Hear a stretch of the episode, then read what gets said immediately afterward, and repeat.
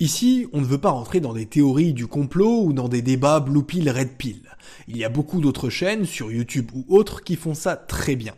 Mais dans La fabrique du consentement, le livre qu'on va résumer aujourd'hui et que vous m'avez beaucoup demandé, on va parler d'un sujet un peu sensible, qui est celui des médias, de leur financement et du pouvoir qu'ils ont non seulement économiquement, mais aussi sur l'opinion publique. Parce qu'ils ont un certain pouvoir, ça on le sait tous, mais franchement j'ai fait beaucoup de recherches et je pensais pas que c'était à ce point-là.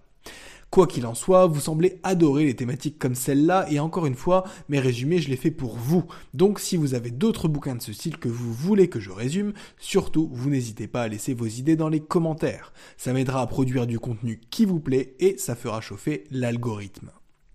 Mais plus sérieusement, je comprends l'enthousiasme autour de ce livre car la psychologie des foules, la persuasion et même la manipulation, ça intrigue, ça joue un grand rôle dans nos vies et voilà, on est des gens cultivés, on n'a plus envie de se faire rouler et qu'on nous dise quoi faire ou quoi penser. Pourtant, c'est un peu ce que les médias mainstream font et ça peut se vérifier dans le quotidien. La plupart des gens sont pour le statu quo. Ils n'ont comme sujet de conversation que ce qu'ils ont vu à la télé et ils consomment les marques et produits que les pubs leur disent de consommer. À côté de ça, on a aussi des images ou titres putaclic qui ont juste vocation à faire vendre, mais qui peuvent générer de la désinformation. Quand j'étais plus jeune, je me souviens par exemple avoir vu une couverture de magazine People qui avait un titre du genre Telle star de le cancer qui a bouleversé sa vie. Donc on voyait la star en question, je sais plus qui c'est, je me souviens juste que c'était une femme, donc ma foi, si tu retrouves l'article, tu peux me le mettre en commentaire. Donc on la voyait en photo avec un air malade, le teint pâle, les lunettes de soleil et tout, et quand on lisait entre les lignes, on s'apercevait que la photo elle avait été prise des années auparavant dans un contexte complètement différent et que le cancer dont on parlait, c'était celui de son chien. Et je me souviens que, à ce moment-là, je m'étais dit, bah dis donc, tout ça pour ça, c'est des sacrés fumiers quand même. À la limite, c'est dégueulasse, mais c'est pas méchant. Ça n'a pas pour vocation première de manipuler l'opinion publique. Le vrai problème, c'est quand des médias considérés comme sérieux s'emparent de certaines thématiques et produisent un contenu qui est aussi mensonger que le titre. C'est un vrai problème d'actualité et ça me tenait à cœur d'en parler avec toi aujourd'hui parce que ça peut avoir un impact extrêmement fort. Même si on se rend compte après coup que c'était un tissu de mensonge. Parce que l'effet de groupe qui a été euh, déclenché, il va être plus fort que la réalité des faits. Par exemple, on a des propagandes du passé qui ont encore la vie dure aujourd'hui. C'est le cas du fameux protocole des sages de Sion de 1903. C'est un ouvrage complotiste, monté de toutes pièces, qui a entre autres justifié certains actes de la Seconde Guerre mondiale et auxquels certains croient encore aujourd'hui. Donc c'est pour ça qu'aujourd'hui on est plus méfiant face aux infos qu'on reçoit, parce que les fausses informations, ça peut aller très loin.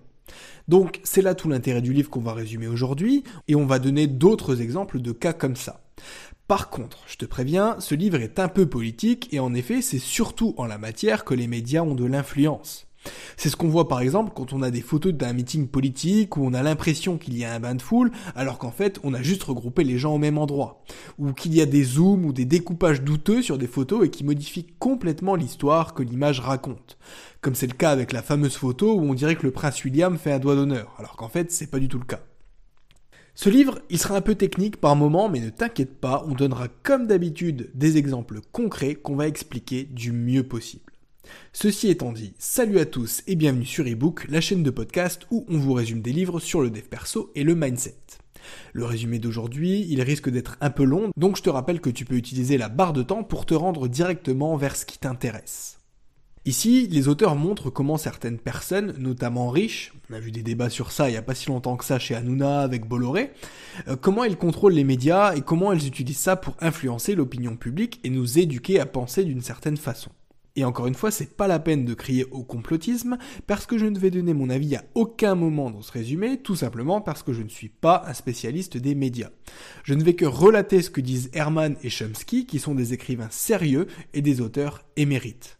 En plus, le but de leur livre, c'est de donner une analyse et pas d'être une satire. Parce que la réalité, elle est là. Les médias, les chaînes de TV et même les nouveaux supports comme Netflix, ils ne sont pas là que pour nous divertir, mais aussi pour faire passer des messages, nous encourager à des comportements, à des coutumes ou à des actions. Aujourd'hui, on a des médias alternatifs comme YouTube où on choisit ce qu'on regarde, ce qui est déjà un peu mieux. Mais même là, l'algorithme joue un rôle tellement important qu'on n'est pas complètement libre non plus. Par exemple, en ce moment, on entend beaucoup parler des youtubeurs Norman et Dirty Biology. On les soupçonne d'avoir fait des bêtises de nature pénale et en représailles, ils ne sont plus mis en avant par l'algorithme. Et ce, alors même qu'ils n'ont, à cette date, pas encore été jugés. Donc même les médias alternatifs, qu'on pensait au départ gentils et plus sains, ils sont quand même un contre-pouvoir. Non seulement un pouvoir d'opinion, mais aussi un pouvoir économique. Ils décident à quel contenu on a accès, ce qui influence non seulement ce qu'on va voir, mais aussi qui percevra la YouTube monnaie. Pour en revenir au livre, et contrairement à la croyance populaire, les élites politiques et économiques peuvent avoir un impact concret sur ce qui se dit dans les médias, et ce, même dans les pays démocratiques comme les États-Unis ou la France par exemple. D'après Chomsky, quand les médias valident ou critiquent un événement ou une personne, c'est bien souvent une question d'argent ou de pouvoir. Certains politiques sont validés par des journalistes parce qu'ils sont copains avec le patron de la chaîne et d'autres sont critiqués parce qu'ils ne le sont pas qu'ils ont été payés pour faire une critique. Mais ça, d'une certaine façon, on le savait déjà. Même les journalistes les plus éthiques disent que c'est impossible d'être 100% impartial et indépendant. Tous les journaux, tous les journaux ont une ligne éditoriale et les faits présentés et la manière dont ils vont être présentés, ça va être influencé par ça. Le livre nous apprend trois grandes leçons qu'on va détailler une à une. La première, c'est que les médias de masse éliminent ou filtrent les informations qui sont contraires aux intérêts de ceux qu'ils entendent servir. Ou en tout cas, ils vont filtrer ce qu'ils vont dire. C'est toute la logique de la ligne éditoriale et pour Chomsky, c'est carrément ce qu'il appelle de la propagande. La seconde, c'est que le marketing autour du contenu prime sur le contenu lui-même. C'est comme ça qu'on se retrouve avec des titres putaclic et des photos de couverture coupées et retouchées pour donner une certaine version à une histoire. Pourquoi? Parce que ça fait vendre. Les journaux et les journaux télévisés veulent attirer un maximum de trafic pour que les publicitaires veulent travailler avec eux. Par exemple, on aura des sociétés comme McDo ou Coca qui paieront pour avoir 30 secondes de pub sur une chaîne comme TF1. Et plus ces marques-là auront de visibilité, plus elles vont payer cher. Donc les news qu'on te donne sont gratuites, mais la contrepartie, c'est qu'on va essayer de te vendre un autre truc. Il y a aussi un certain pouvoir économique qui va s'exercer et dans une certaine mesure, les annonceurs contrôlent les informations qui vont être partagées. La troisième, c'est que les riches ou les grosses sociétés payent des scientifiques ou des spécialistes pour mener et publier des recherches qui sont biaisées. Par exemple, et à plusieurs reprises, des boîtes comme Pepsi ou Coca-Cola ont financé des études sur les effets du sucre sur la santé, ce qui est un peu curieux quand on connaît leur industrie. Et à côté de ça, ils font circuler des informations qui les arrangent et ils invitent des pseudo-experts pour valider ce qu'ils disent. Donc commençons par la leçon numéro 1, les informations sont éliminées ou filtrées au profit de certains. L'idée ici, c'est de dire que dans les médias, tout le monde n'est pas logé à la même enseigne. Certaines personnes sont particulièrement attaquées, d'autres particulièrement protégées et d'autres particulièrement ignorées. Le livre indique par exemple que le pouvoir en place, donc le gouvernement ou le président, n'est jamais trop critiqué. Ça peut paraître surprenant dit comme ça, et en effet, quand on entend ça, on a tendance à se dire, bah non, encore l'autre jour, j'ai entendu un journaliste critiquer tel homme politique, et il avait pas l'air d'avoir de filtre. Mais est-ce que ça t'est déjà venu à l'esprit que cette critique, elle ait été faite à l'initiative d'un rival politique, qui aurait exercé des pressions, voire même payé pour ça? Contrairement à l'auteur, je ne pars pas du principe que c'est le cas général, mais que oui, ça peut arriver que l'explication soit celle-ci. Dans le cas des USA en tout cas, Chomsky dit qu'un chef de service ou un rédacteur en chef ne laisserait jamais un petit journaliste critiquer un gros poisson. Donc s'il y a une critique qui est faite, elle vient forcément de plus haut. Pour démontrer ça, le livre prend l'exemple du célèbre Watergate scandale. Cet exemple, il aura pour but de nous démontrer deux choses.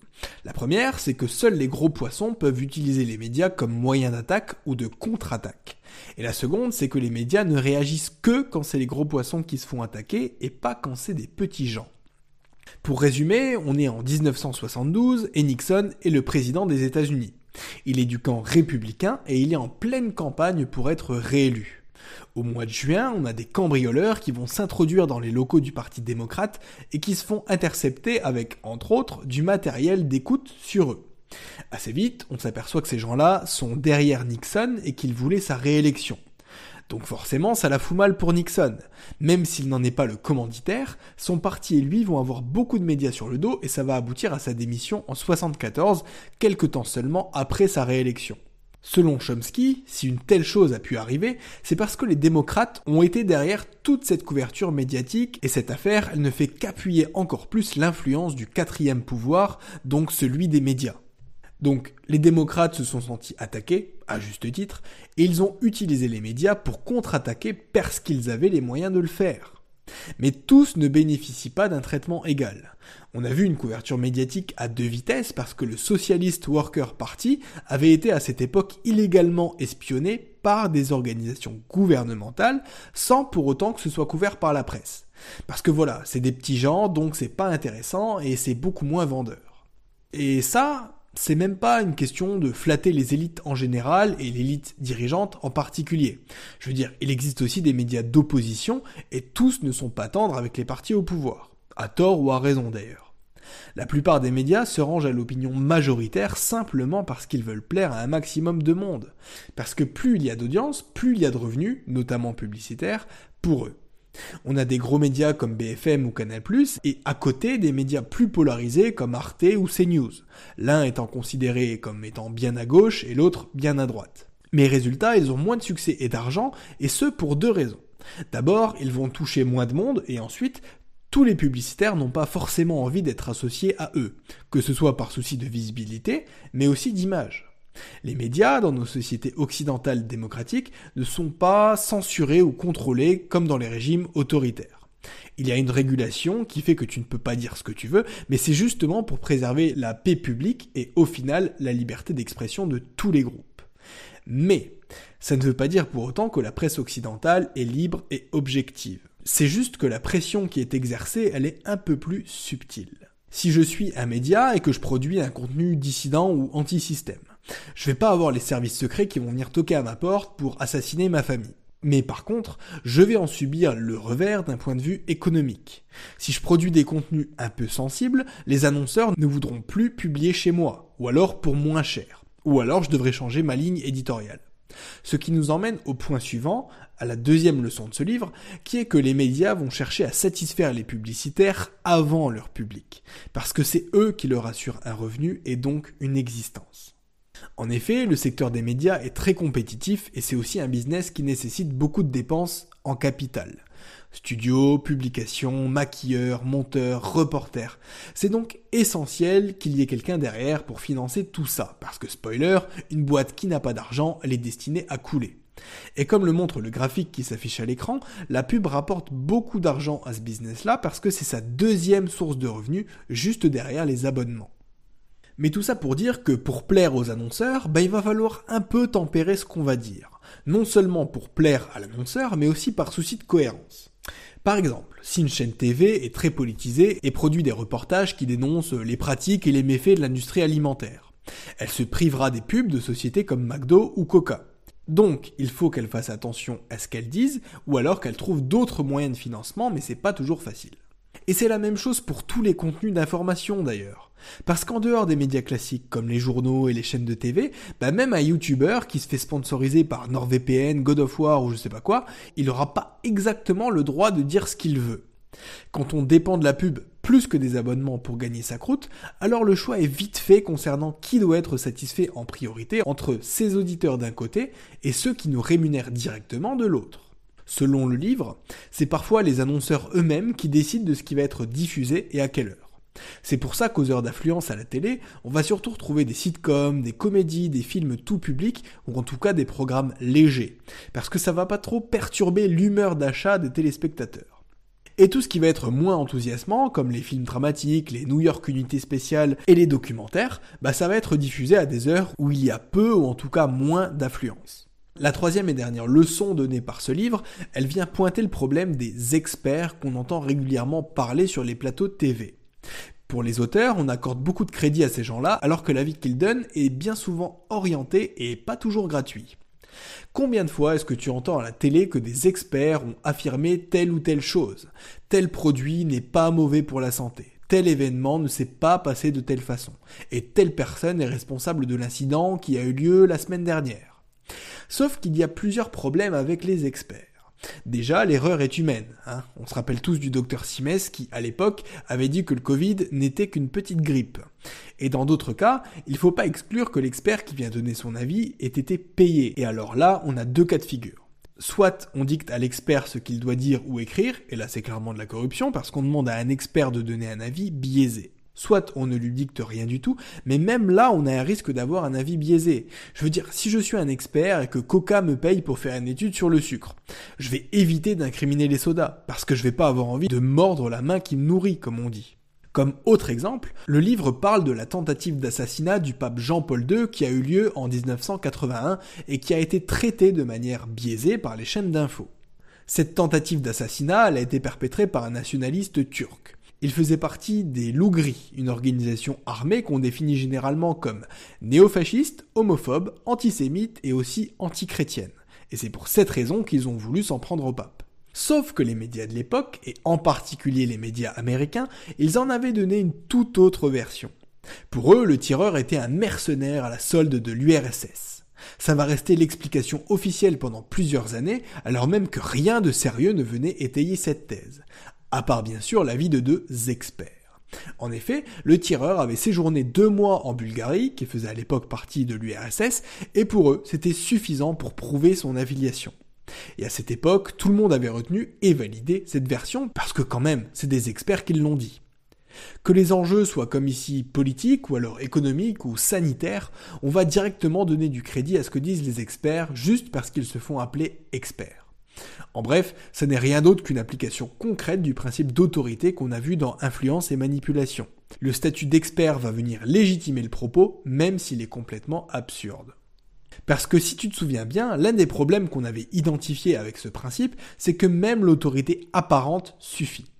Et aujourd'hui, c'est un vrai problème. On a l'exemple en France avec des philosophes politiques, je pense à un en particulier, mais on va éviter de dire des noms, qui sont invités toutes les 5 minutes pour discuter du Covid, de la guerre en Ukraine, de la politique nationale, alors que c'est évident que c'est pas des experts et qu'ils peuvent certainement pas être des experts dans tous ces domaines en même temps.